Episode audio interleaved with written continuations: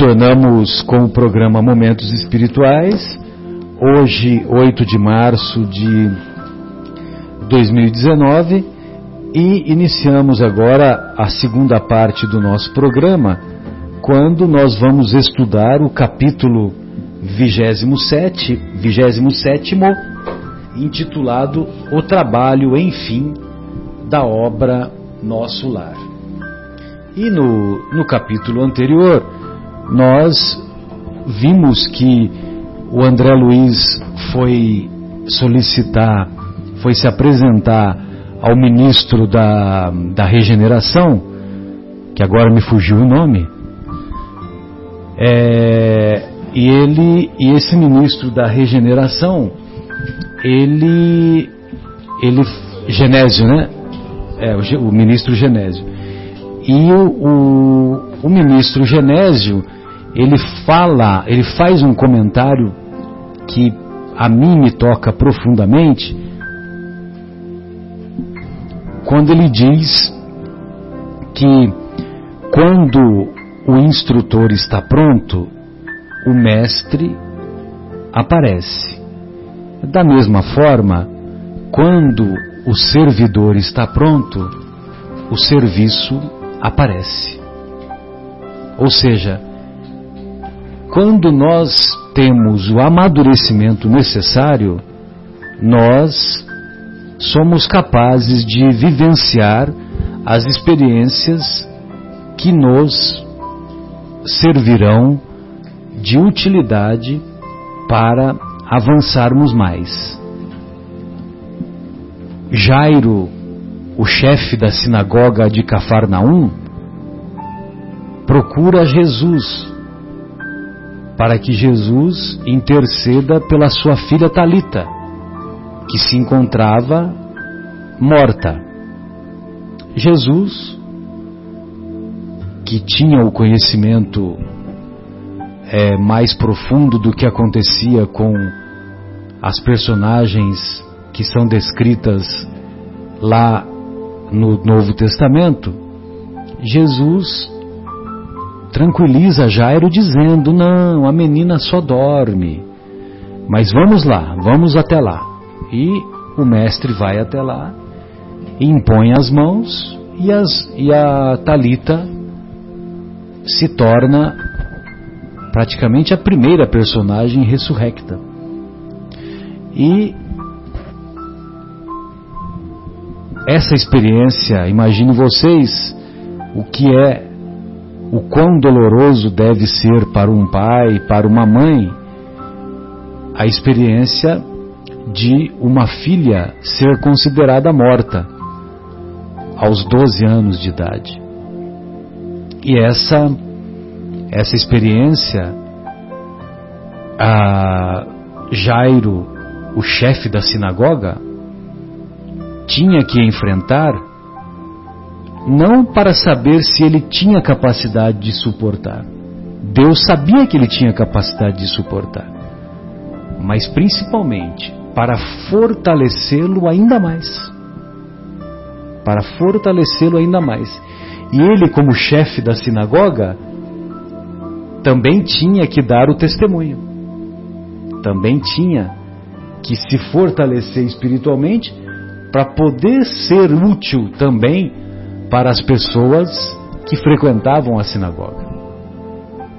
Muitas vezes, as experiências dolorosas que recaem sobre nós têm esse objetivo, não somente para sabermos se temos capacidade de suportar, mas sim de nos tornar mais ainda fortalecidos. Muito bem.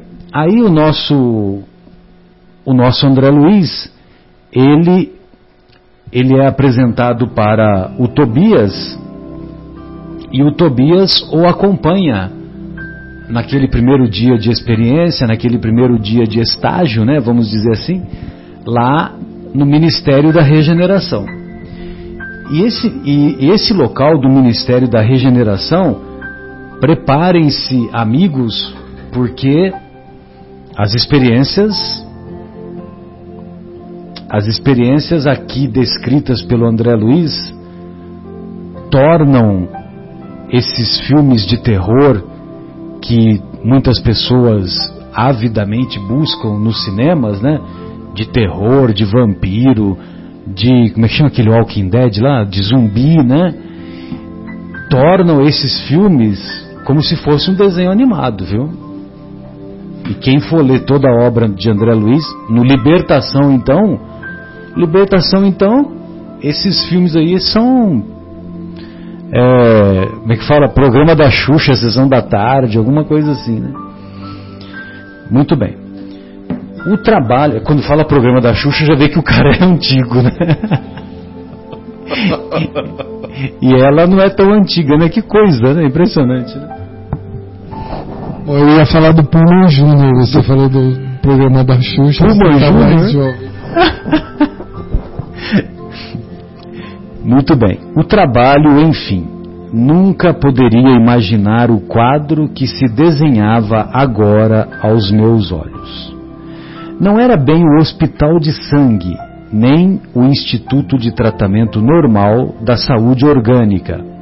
Era uma série de câmaras vastas, ligadas entre si e repletas de verdadeiros despojos humanos despojos humanos. É, todos nos recordamos que o Tobias, ainda lá no finalzinho do capítulo anterior, ele desceu as escadarias lá do. E, e eram escadarias imensas, né? É, porque o Ministério da Regeneração ficava muito próximo do limite com a região do umbral. Porque o, o, as pessoas que eram tratadas lá no Ministério da Regeneração, os espíritos que eram tratados, eles não suportavam a luz. Então por isso que eles tinham que ficar até se refazerem, até estarem numa condição melhor, por isso que eles tinham que ficar próximo da região umbralina. Muito bem. Singular vozerio pairava no ar. Gemidos, soluços, frases dolorosas pronunciadas a esmo, rostos escaveirados, escaveirados significa semelhante a caveira, mãos esqueléticas, faces monstruosas, deixavam transparecer terrível miséria espiritual. Olha só a descrição do quadro sombrio que o André estava iniciando o seu estágio, iniciando a sua experiência. Tão angustiosas foram minhas primeiras impressões que procurei os recursos da prece para não fraquejar. Olha só, imagine você, o André Luiz tinha sido um médico no planeta Terra, lá no Rio de Janeiro, ele estava acostumado a ver pacientes com dores lancinantes, pacientes com as doenças as mais variadas. E quando ele vê esse quadro, ele precisou apelar para, as, para a prece para não cambalear, para não fraquejar, para não, ó, oh, não quero mais, eu vou voltar lá para o Ministério do Auxílio, vou voltar lá para a casa da, da irmã Laura, né, do Lísias, ó, uma outra hora eu volto, né? Mas ele se manteve firme com o auxílio da prece. É, você vê né, a força né, que tem a prece, né, Marcelo? Em todas as circunstâncias. O Chico Xavier dizia que ele não entendia como as pessoas, como havia pessoas que não fazem, que ficam anos sem fazer uma prece. Porque ele, Chico, orava praticamente a todo instante. Eu acho que ele orava como respirava. O Divaldo também, ele tem uma passagem que ele, é, que ele comenta, ele comenta que ele isso. ora o tempo todo, né? Durante, enquanto ele, ele, ele brinca assim, até quando eu estou dormindo, provavelmente estou orando, né? Então, é, a prece tem o grande condom de nos alterar a condição. Né? Então, no, no, caso do André Luiz, ele começou a sentir todo o peso vibratório daquela desarmonia ambiental.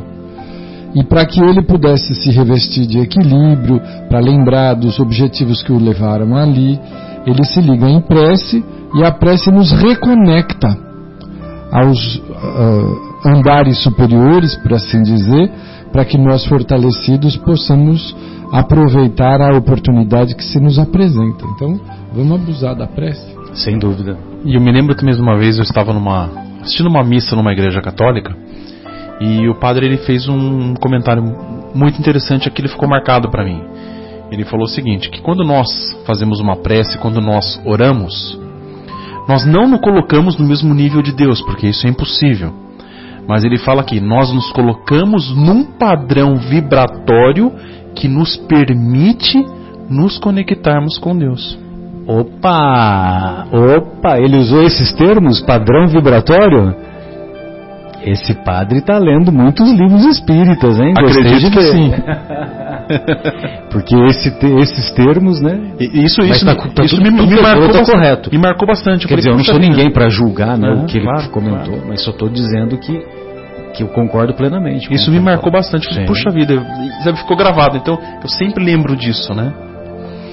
A, a minha cidade, São José do Rio Pardo, é rapidinho, João. A minha cidade é, teve uma época, agora me parece que não mais, tinha um curso de formação de padres lá. E a minha tia, ela trabalhava como cozinheira lá do desse mosteiro lá, né, mosteiro de São Roque, né? E, e ela teve acesso à, à biblioteca, a biblioteca lá do lá do, desse mosteiro. Sabe qual o livro que ela identificou lá? Que eu, eu tinha presenteado né, esse livro para ela e ela adorou, por sinal. Paulo e Estevão. Olha que beleza. Então a obra Paulo e Estevão, ela é estudada pelos nossos irmãos católicos, pelos nossos irmãos protestantes e muito respeitada, por sinal. Pois não, João? Não, e é uma obra imperdível. Meu. Paulo Estevam é o melhor livro que eu já li, disparado. Já li algumas vezes, né, Marcelo? Uma vez eu me lembro, Marcelo perguntando, quem já leu Paulo Estevam? Quem já leu não sei quantas Oito vezes. é uma maravilha. Quem já leu uma vez, eu também. É, duas, é, é uma maravilha. Mas enfim, e é, essa questão, eu ia fazer só um comentário rápido, a questão da prece, quem não teve a oportunidade, né? Eu, isso já aconteceu comigo, acho que né, com várias pessoas, assim, de fazer aquela prece sentida, sentida mesmo, aquela prece verdadeira e sentir realmente aquela renovação, né? Eu já tive essa experiência assim algumas vezes na minha vida. Muitas vezes a gente esquece. Você está lá no meio do, né, da confusão lá do redemoinho, lá, o, no, dentro do liquidificador. Fica né? mecânico, né? É, não, você está lá dentro do liquidificador, você nem lembra que tem que rezar, né? E aí a gente perde uma excelente oportunidade, né, de mudar o padrão vibratório, como você acabou de dizer aí, e a gente se conectar a outra faixa vibratória, né, ao invés da, da que está nos causando sofrimento. Mas assim, vamos tentar mais vezes isso aí, tentar lembrar pelo menos, né, Marcelo? Sem dúvida. Tentar lembrar e, e abusar da prece, como diz a moça. Não tem que pagar imposto, tem que pagar nada, né? Tão angustiosas foram minhas primeiras impressões que procurei os recursos da prece para não fraquejar. Tobias, imperturbável, chamou velha servidora, que acudiu atenciosamente. Vejo poucos auxiliares, disse admirado. Que aconteceu? O ministro Flacos esclareceu a velhinha em tom respeitoso. Determinou que a maioria acompanhasse os samaritanos para os serviços de hoje nas regiões do umbral.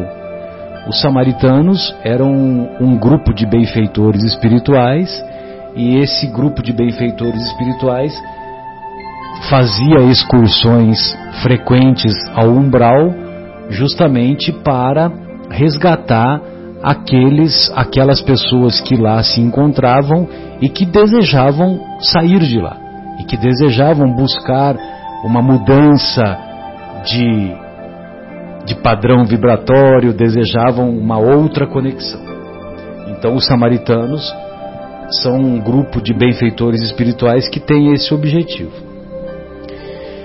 Então, quer dizer, o, lá no Ministério da, da Regeneração havia poucos trabalhadores, porque muitos haviam acompanhado os samaritanos. Há que multiplicar energias, tornou ele sereno. Não temos tempo a perder. O, o Tobias, né, que fala. Irmão Tobias, irmão Tobias, por caridade! gritou um ancião, gesticulando, agarrado ao leito, à maneira de louco. Estou a sufocar, isto é mil vezes pior que a morte na terra. Socorro, socorro, quero sair, sair, quero ar, muito ar. Tobias aproximou-se, examinou-o com atenção e, pergu e perguntou: Por que teria o ribeiro piorado tanto? Experimentou uma crise de grandes proporções, explicou a serva. E o assistente Gonçalves esclareceu que a carga de pensamentos sombrios emitidos pelos parentes encarnados era a causa fundamental desse agravo de perturbação. Visto achar-se ainda muito fraco e sem ter acumulado força mental suficiente para desprender-se dos laços mais fortes do mundo, o pobre não tem resistido como seria de desejar. Enquanto o generoso Tobias acariciava a fronte do enfermo, a serviçal prosseguia esclarecendo. Hoje, muito cedo, ele se ausentou sem consentimento nosso, a correr desabaladamente.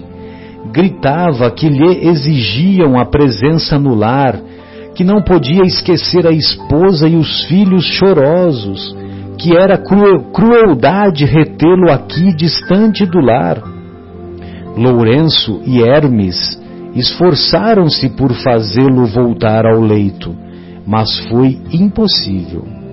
Deliberei então aplicar alguns passes de prostração, subtrair-lhe as forças e a motilidade em benefício dele mesmo. Olha só, então, diante da, do desequilíbrio mental em que se encontrava aquele espírito, o ribeiro, eles, eles usam essas técnicas, né? De é, como ela diz aqui, é, passes de, prostração, de passes de prostração, ou seja, para deixá-lo prostrado, para deixá-lo é, adormecido, como que hipnotizado, alguma coisa nesse sentido. Tudo isso causado por vibrações de pensamentos e sentimentos negativos dos parentes encarnados. Dos parentes encarnados. Você vê o desconhecimento dos mecanismos da relação entre os dois planos da vida. Como que nós como compromete, não é? A gente imagina que não vai afetar e aqui como é que ele chama? Mas o interessante é que ele dá a solução um pouco adiante também, né? Interessante. Não, não, e um ponto também, né, Afonso, Marcelo, amigos, assim, essa questão que às vezes é, a gente acha que só a saudade não é um negócio que, né, é, que atrapalha, mas assim, exageradamente atrapalha. Então, por isso a gente precisa se controlar, né? Até outro dia estava comentando aqui, né? No, a situação na experiência minha lá tal, né, com a minha filha, quando foi pro, pro outro lado, ela, ela foi, terminou a experiência dela mais cedo mais cedo não, na hora que era previsto assim, né? E aí eu ficava lá, às vezes, é, meio. era difícil tal, né? Lá, saudade e tal. E aí, depois de algum tempo, assim, andando, é, é, eu, quando ficava, a saudade apertava, eu pegava o cachorro, falava com o Marcelo, pegava o cachorro, ia passear pelo lago, aí eu dava uma volta no lago, uma volta chorando, outra volta fazendo prece, e a outra, terceira volta vinha as inspirações, né? As vibrações de conforto dos espíritos. E aí, mas mesmo assim ainda continuava nesse processo, ele sentia saudade, não conseguia resistir e chorava. Tá? Até que uma vez me veio a mensagem, eu comentei outro dia, né? os, os espíritos, né, veio a mensagem do mentor espiritual no, no, no grupo, né, no Centro Espírita Paulo de Tarso, né, falaram que assim que eu precisava parar com essa coisa de ficar chorando, porque estava atrapalhando ela lá do outro lado, né? E E aí eu parei. Porque assim, às vezes a gente acha que não está prejudicando, né? E olha assim, eu já aqui estudando. Só quem sabia que ia acontecer isso era só você e o cachorro, não era? É só eu e o cachorro. Porque o mentor espiritual, quando mandou a, a, mensagem, é. você sabia que era para você. É porque... porque... eu em casa ninguém sabia que eu pegava. Quando, quando eu não estava aguentando mais, eu pegava o cachorro e ia andar assim. Aí ninguém ficava sabendo. À noite, nem vizinho, nem ninguém. Eu estava sempre andando sozinho lá. Então essa experiência tão singela e tão profunda para você ela é a prova intelectual da imortalidade da alma. Exato. E o que o médium ia saber. Não, exato. E aí, dentro dessa linha né, que o Afonso estava comentando aqui, desse, desse espírito aí, o Ribeiro, né? Tem uma parte lá que é a questão é, de algumas vibrações negativas, né? A gente nunca sabe. E também a questão do, dos, dos parentes chamando, né? E, através por desconhecimento. É lógico que ninguém vai fazer isso para fazer sofrer né, o, o, o, ente querido que passou para outro lado. Da mesma forma que eu, assim. Mas assim, esse é, é um amor desequilibrado. A gente precisa é, é, cultivar uma forma né, da gente se manter sereno e para não prejudicar o outro. Né? É, é, por isso que é importante né, o conhecimento dessas dessas leis, né, como você comentou, né, Afonso, para a gente não atrapalhar os nossos queridos. E também para os nossos queridos, quando a gente for para lá, não ficar nos atrapalhando lá de lá. Exatamente, temos que buscar esse equilíbrio, né? Mas, no caso do Ribeiro, é, pela própria colocação do André, se ele tivesse uma consciência ou um treino espiritual, ele conseguiria estar imune aos apelos do lar. Mas, pelo que o André Luiz nos conta, o Ribeiro também não tinha uma vivência interior de treino da vontade, de cultivo de valores, de subir os degraus da, da sintonia. Então acabava se deixando arrastar por, por aqueles apelos que do lar deveriam ser no sentido de você está fazendo muita falta, por que, que você foi embora e me deixou aqui, e coisas do tipo que a gente costuma fazer e falar. Né? Oh, Marcelo, desculpa, então parar. Então, porque aqui a frase aqui ele diz que gritava que exigiu a presença no lar, que não podia esquecer a esposa e os filhos chorosos. Então aí aquela questão da primeira parte né, da, da também do André Luiz, na primeira parte aqui do programa, quando o André Luiz nos dá aqueles exercícios né, para a gente ir se melhorando né, nas nossas pequenas decisões durante o dia, tanto nós quanto os nossos familiares. Então a gente tem que trabalhar isso aí como um grupo, né? É só assim que a gente vai se desprendendo, vai melhorando e vai inclusive merecendo né, todo esse auxílio que a espiritualidade dos nossos é, benfeitores espirituais vão nos oferecer, conforme o nosso merecimento, né? De cada um segundo as suas obras, né? Quando praticamos o Evangelho, o Evangelho se torna essa grande vacina. E por isso que, por isso que nós fazemos questão de, de dizer praticar o Evangelho.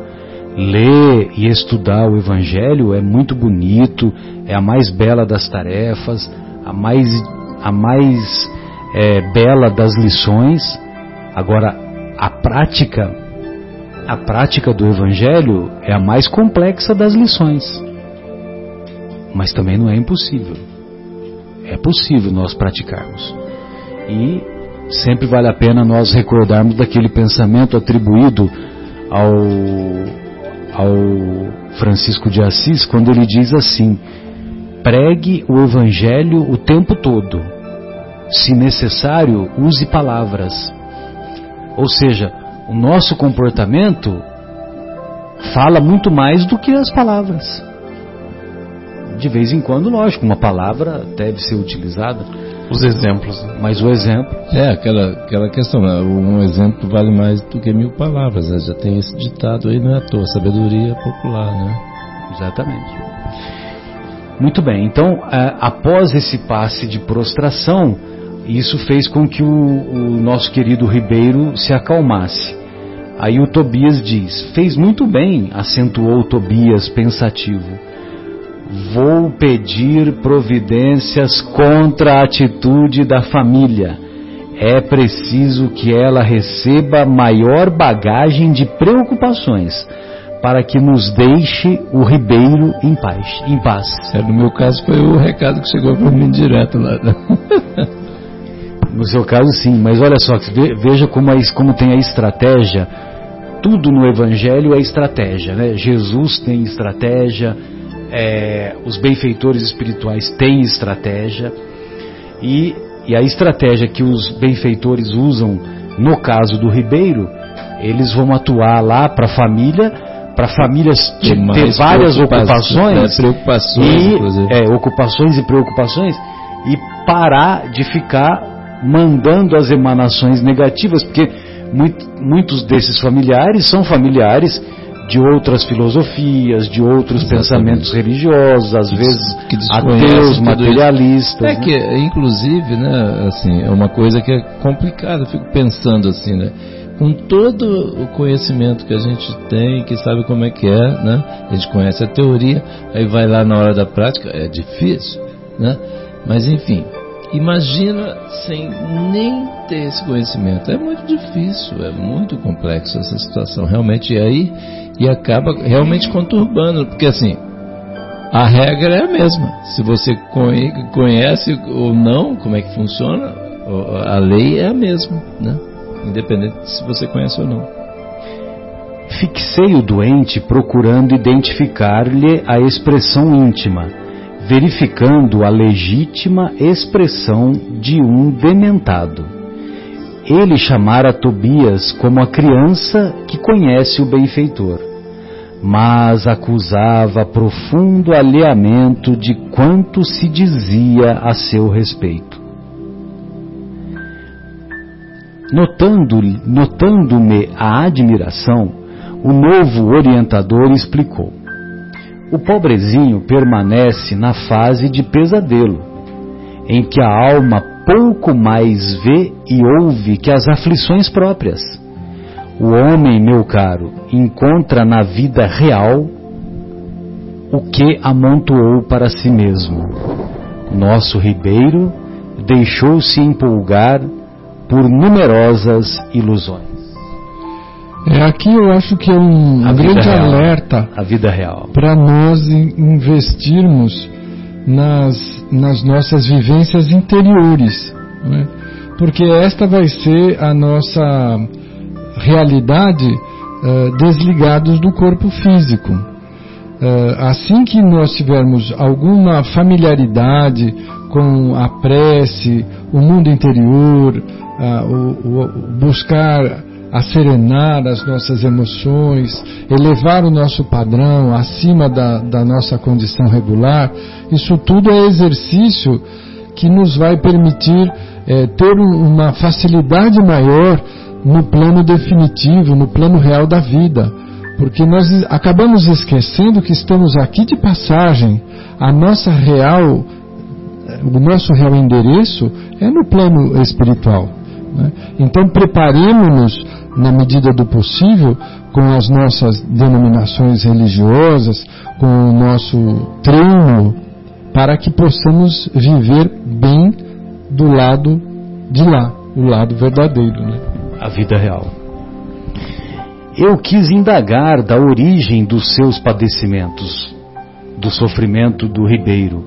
Quis conhecer-lhes a procedência e o histórico da situação como tem a, como ele tem, como ele foi, tem a visão médica, é, então é natural que o André Luiz queria conhecer mais detalhes. Na consulta médica, a consulta médica tem, tem início pela anamnese. A anamnese, olha só que interessante. O A é um, um prefixo de negação. Então é negação do esquecimento.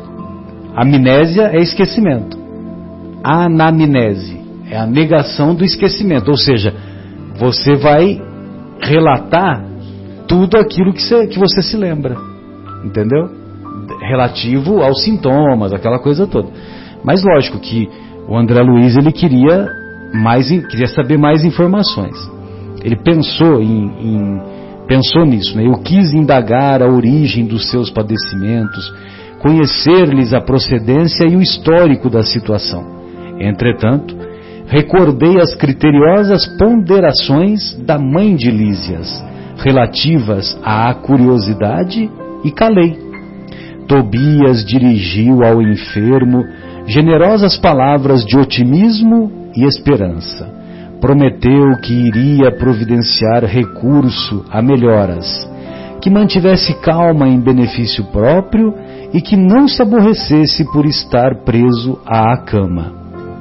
Ribeiro, muito trêmulo, rosto ceráceo, esboçou um sorriso muito triste e agradeceu com lágrimas.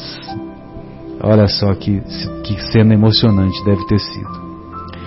Seguimos através de numerosas filas de camas bem cuidadas, sentindo a desagradável exalação ambiente, oriunda, como vinha saber mais tarde, das emanações mentais dos que ali se congregavam, com as dolorosas impressões da morte física e muita vez sob o império de baixos pensamentos. Então vejam vocês que os nossos pensamentos têm cheiro, têm cor. O nosso pensamento é muito mais do que a gente imagina. Densidade, né? Marcelo? Densidade. Reservam-se estas câmaras, explicou o companheiro bondosamente, apenas a entidades de natureza masculina. Tobias, Tobias, estou morrendo a fome e sede, bradava um estagiário. Socorro, irmão, gritava outro. Por amor de Deus, não suporto mais, exclamava ainda outro. Coração alanceado ante o sofrimento de tantas criaturas, não contive a interrogação penosa. Ou seja, ele resolveu perguntar. Resolveu mostrar um, um pouquinho da, da curiosidade dele.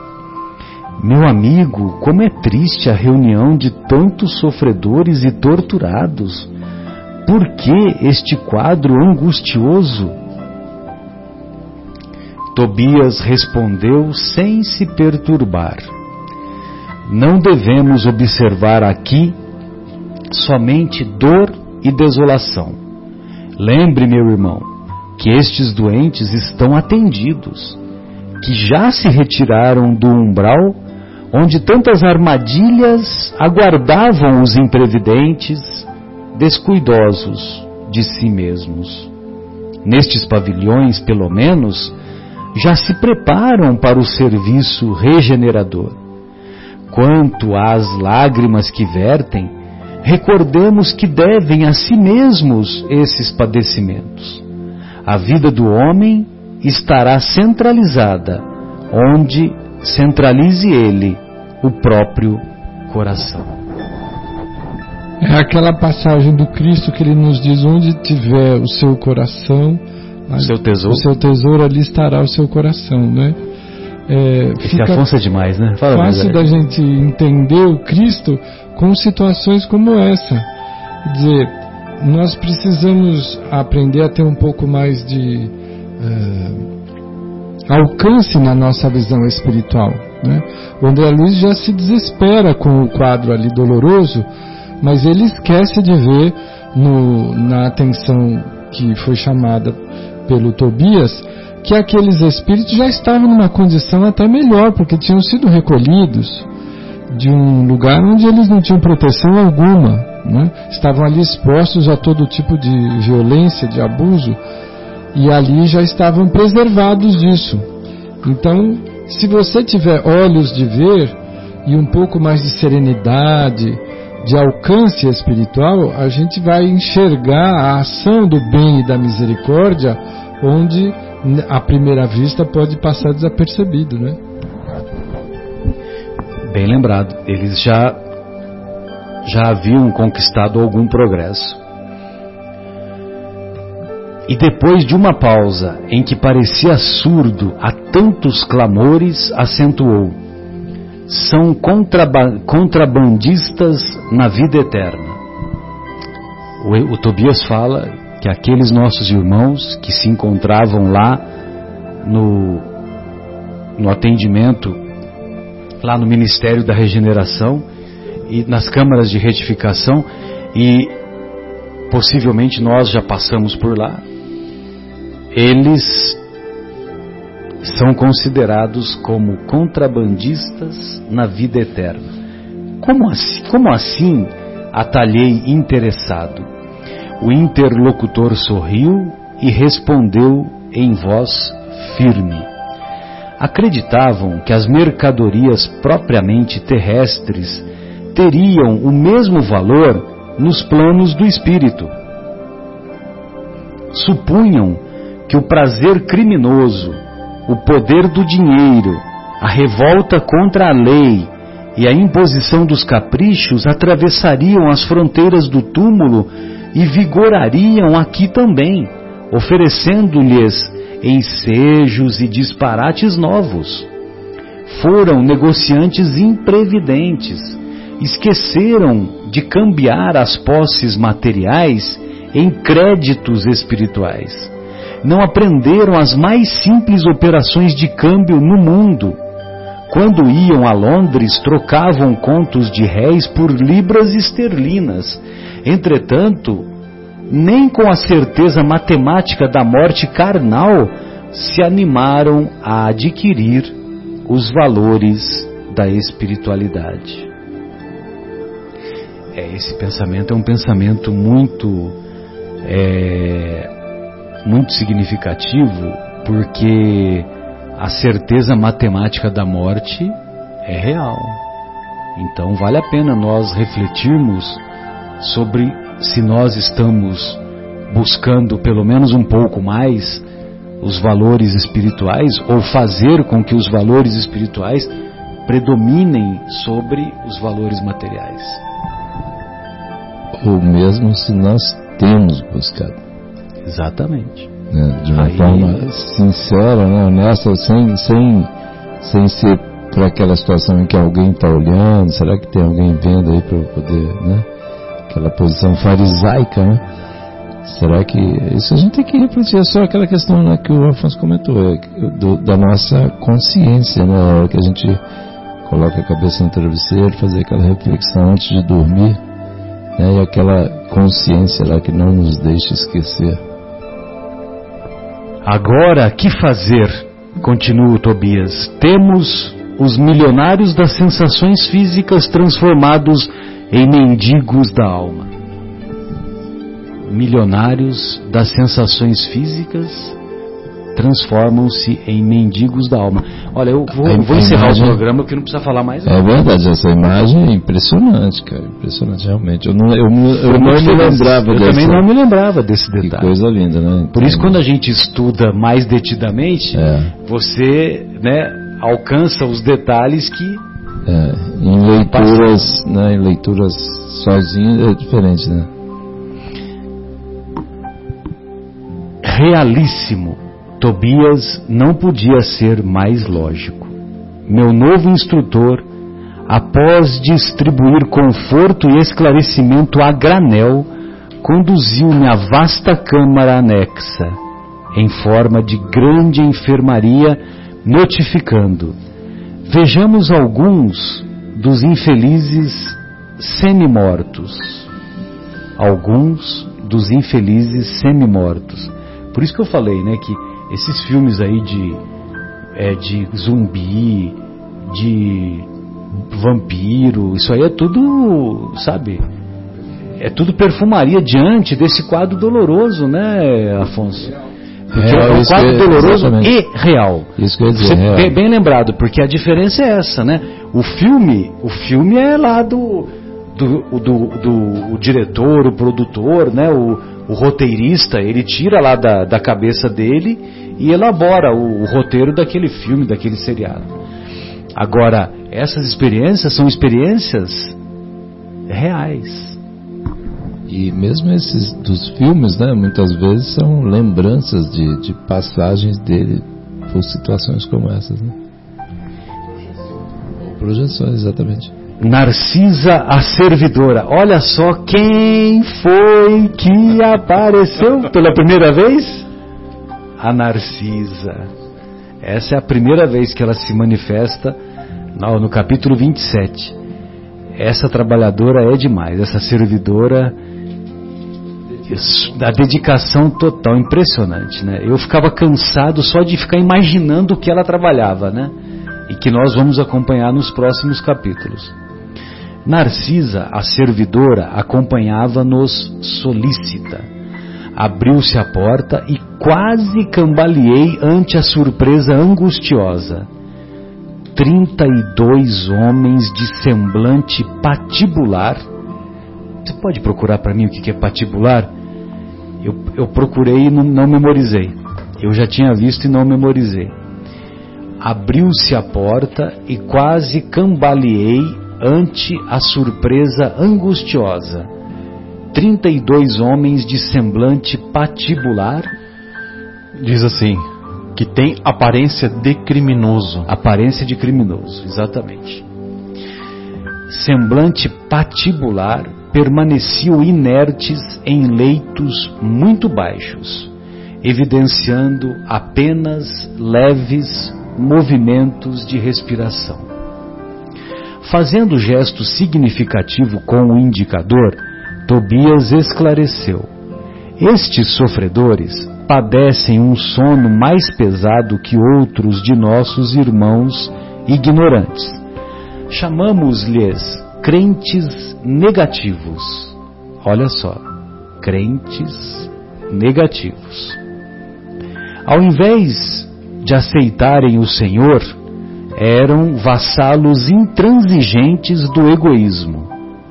Ao invés de crerem na vida, no movimento, no trabalho, admitiam somente o nada, a imobilidade e a vitória do crime converteram a experiência humana em constante preparação para um grande sono. E como não tinham qualquer ideia do bem a serviço da coletividade, não há outro recurso senão dormirem longos anos em pesadelos sinistros. Em longos anos em pesadelos sinistros. E é, e é importante esse período para como funcionaria como um expurgo, né? Para eles poderem ter uma noção, né, do que porque eles ficaram com a mente obliterada na, nesse sentimento de pessimismo e de, e de, de que nada existe, né, que vai morreu vai para o buracão. Então ele eles têm que ter esse, esse período de sono mais profundo, mais prolongado para expurgar esses sentimentos negativos e depois irem voltando à realidade. Né? Não conseguia externar meu espanto. Olha só, estou falando, o filme do zumbi é, é matinê. Olha, matinê. Você já ouviu essa expressão matinê, Leandro? Opa, falei sobre ela esse final de semana no carnaval. Ah, legal. Muito bem. Muito cuidadoso, Tobias começou a aplicar passes de fortalecimento sob meus olhos atônitos. Finda a operação nos dois primeiros, começaram ambos a expelir negra substância pela boca, espécie de vômito escuro e viscoso, com terríveis emanações cadavéricas. São fluidos venenosos que segregam, explicou Tobias, muito calmo. Muito calmo. Narcisa fazia o possível por atender prontamente à tarefa de limpeza, mas debalde, inutilmente. Grande número deles deixava escapar a mesma substância negra e fétida. Foi então que, instintivamente me agarrei aos petrechos de higiene e lancei-me ao trabalho com ardor. Lancei-me ao trabalho com ardor, com vontade. Deixa eu te interromper, porque essa declaração do André emociona a gente, né? Você fica eu imaginando... mais uma vez quando Sim. eu li o, o, o tipo de vida que ele levava, um homem que era nacional internacionalmente renomado, cheio de mimos da sociedade, da família, estava acostumado a conviver só com ambientes muito requintados, de repente. Sem odores pútridos. Pois é. Mesmo ele... sendo médico, a não ser nas enfermarias. Enfermaria. Nunca pensou, mas.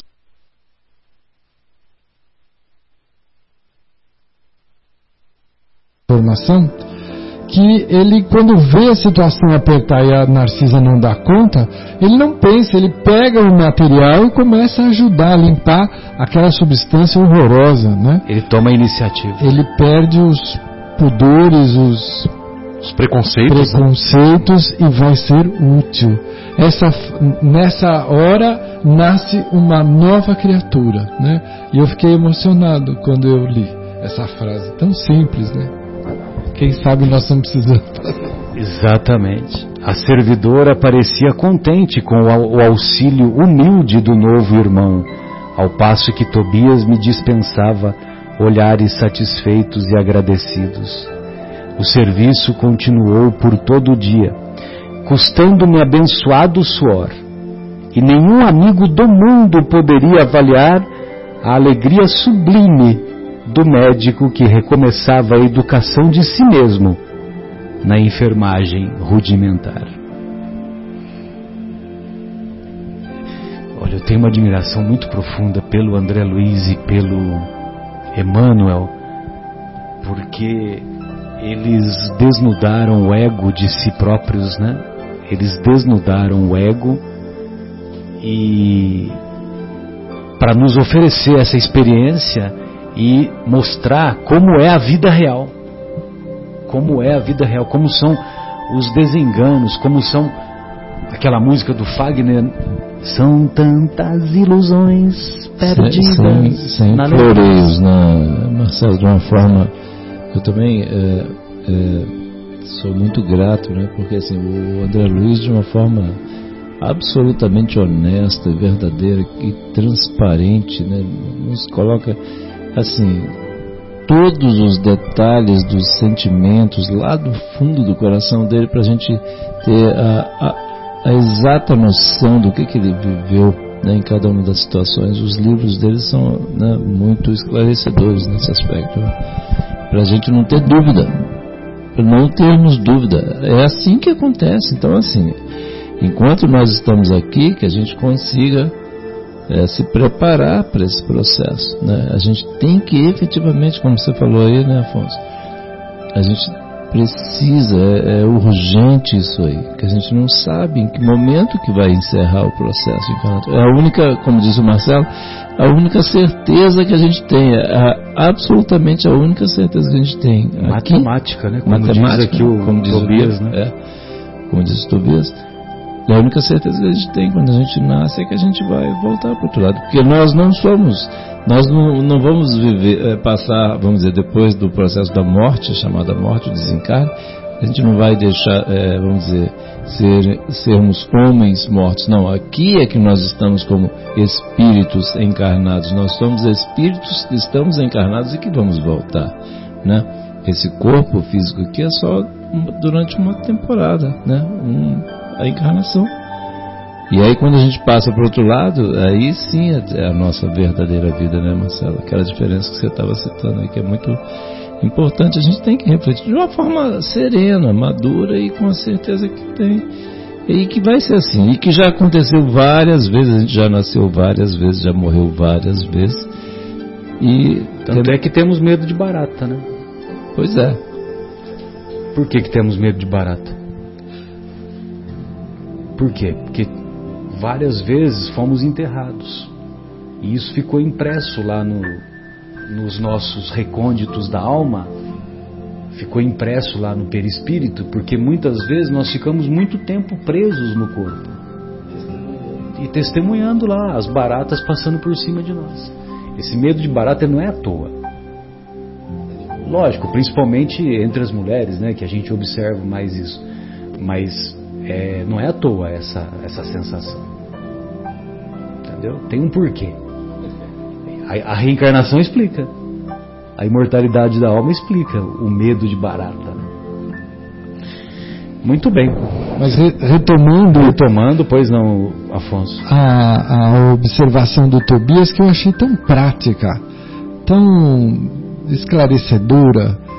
Dizer, nós estamos acostumados a viajar aqui no planeta Terra, quando você vai para outra terra, outro país, você se preocupa em levar a moeda corrente desse país. Sim.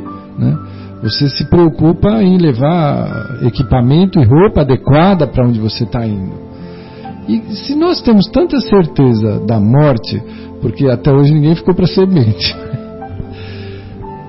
como é que nós não nos preocupamos em que levar para lá? É? Continuamos insistindo na ilusão das coisas transitórias. Os cinco sentidos são úteis, mas eles têm um papel e um limite muito estreito na nossa vida. Nós precisamos conquistar aquilo que nos vai ser útil, que a traça não rói, que o ladrão não rouba, que o ferrugem não come, que são as virtudes, os valores da alma. Nós precisamos cada dia nos aproximar um pouquinho deles. Trabalhar a nossa qualidade de vida com o acréscimo dos ensinos do Mestre Jesus, principalmente no capítulo que estamos estudando hoje, em conjunto com esse capítulo do, do livro Nosso Lar, que é o maior mandamento. Precisamos aprender a amar. É urgente, é necessário e é definitivo. Buscai os, buscai os bens que os vermes e as ferrugens não consomem o Evangelho é muito profundo, né? É impressionante, né? São, são, são palavras de vida eterna, que são válidas para qualquer local, situação e tempo em que nos encontremos. É, é muito esclare, esclarecedor e consolador, né? É, a gente ter esses conhecimentos, assim, quer dizer, revisitar as palavras de Jesus, né, com esses novos conceitos assim trazidos né, pela doutrina espírita para facilitar o entendimento, né, para a gente poder é, é, saber exatamente, mais ou menos aquela linha do, do André Luiz, o passo a passo ali, né, o que, que, a gente tem que fazer então para a gente ser melhor, né? Eu acho ótimo, o André Luiz ele é maravilhoso, eu sempre repito esse negócio porque assim eu acho sensacional essa, esse é, esse lado, né? do André Luiz, que nos explica, nos, nos mostra o passo a passo da, da nossa melhoria, né, Afonso? Muito bom, amigos. Tantas emoções, né, que esse capítulo nos trouxe hoje. E é, eu acho que o André Luiz ele, ating, ele conseguiu atingir o objetivo, né, de, de tocar o nosso coração e, e valorizarmos o trabalho, por mais simples, por mais singela que seja a nossa experiência, mas para valorizarmos e para valorizarmos buscando os bens que os vermes e as ferrugens não consomem. Porque esse comentário aqui dele foi muito significativo. Temos os milionários das sensações físicas transformados em mendigos da alma em indigentes da alma. Queira Deus que nós, em nossa trajetória, por mais singela que seja, que nós nos esforcemos em não fazermos da experiência terrena uma mendicância de sentimentos. Um grande abraço a todos, até a próxima semana e que os e que as reflexões, os pensamentos, as discussões que aqui tivemos possam ser úteis a tantos corações que nos ouviram e que nos ouvirão. Um grande abraço, João, um grande abraço, Afonso. Ficaremos com saudade, né? Duas semaninhas? Só duas semanas, hein? Um grande abraço, Leandro. Abraço, amigos. Abraço, amigas. Até a próxima. Marcelo. Vou tomar liberdade aqui de, de ler aquela mensagem. Com vontade imagina. Do Pão Nosso, né, que é aquela mensagem das quintas-feiras, né, a gente estava falando de trabalho aqui, né? Então a mensagem de quinta-feira, que foi ontem, caiu aqui a lição 140 do Pão Nosso, saibamos lembrar. Diz assim, aí Paulo usa, lembrai-vos das minhas prisões. É, a, a carta de Paulo aos Colossenses. E aí o Emmanuel nos diz assim, nas infantilidades e irreflexões costumeiras, os crentes recordam apenas a luminosa auréola dos Espíritos santificados na terra. Supõem muitos encontrá-los facilmente além do túmulo, a fim de receber-lhes preciosas lembranças. Não aguardam senão o céu, através de repouso brilhante na imensidade cósmica. Quantos se lembrarão, se lembrarão de Paulo tão somente na glorificação? Entretanto, nesta observação aos Colossenses, o grande apóstolo exorta os amigos a lhe rememorarem as prisões, como a dizer que os discípulos não devem cristalizar o pensamento na antevisão de facilidades celestes, e sim refletir seriamente no trabalho justo pela posse do reino divino. A conquista da espiritualidade sublimada tem igualmente os seus caminhos. É indispensável percorrê-los. Antes de fixarmos a coroa resplandecente dos apóstolos fiéis, meditemos nos espinhos que lhes feriram a fronte. Paulo conseguiu atingir as culminâncias, entretanto, quantos golpes de açoite, pedradas e ironias suportou, adaptando-se aos ensinamentos do Cristo em escalando a montanha. Ele conclui assim: Não mires apenas a superioridade manifesta daqueles a quem consagras admiração e respeito. Não te esqueça de imitá-los, afeiçoando-te aos serviços sacrificiais a que se devotaram para alcançar os divinos fins. Então, para a gente chegar lá, nós precisamos trabalhar. Então, muita paz a todos, a todos, né? um grande abraço. Agradeço muito a Deus pela oportunidade de ter estado aqui com vocês. Foi um prazer enorme. Que Deus nos abençoe a todos. Uma boa noite a todos, com o desejo de que saibamos acolher as propostas contidas nesses relatos tão vívidos, tão verdadeiros tão honestos que nos trazem os benfeitores espirituais para o nosso verdadeiro despertamento interior. Muita paz a todos. Então, boa noite a todos, né? E uh, só lembrando um pouquinho, eu lembrei de uma, de uma das várias frases da Madre Teresa de Calcutá, que está bem em linha com o que nós debatemos hoje, né, no Evangelho e depois no nosso lar, que ela dizia assim, que o, o fruto do silêncio é a oração. Nós tínhamos falado sobre a prece, né? E que o fruto da oração é a fé. E o fruto da fé é o amor. E o fruto do amor é o serviço, é o trabalho. E o fruto do trabalho é a paz. Né? Então, mais uma frase dela no alto da sua sabedoria.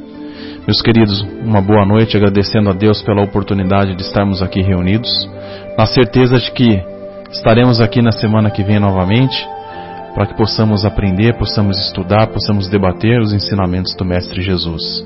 Um grande abraço a todos, uma boa noite, fiquem todos com Deus, um excelente final de semana.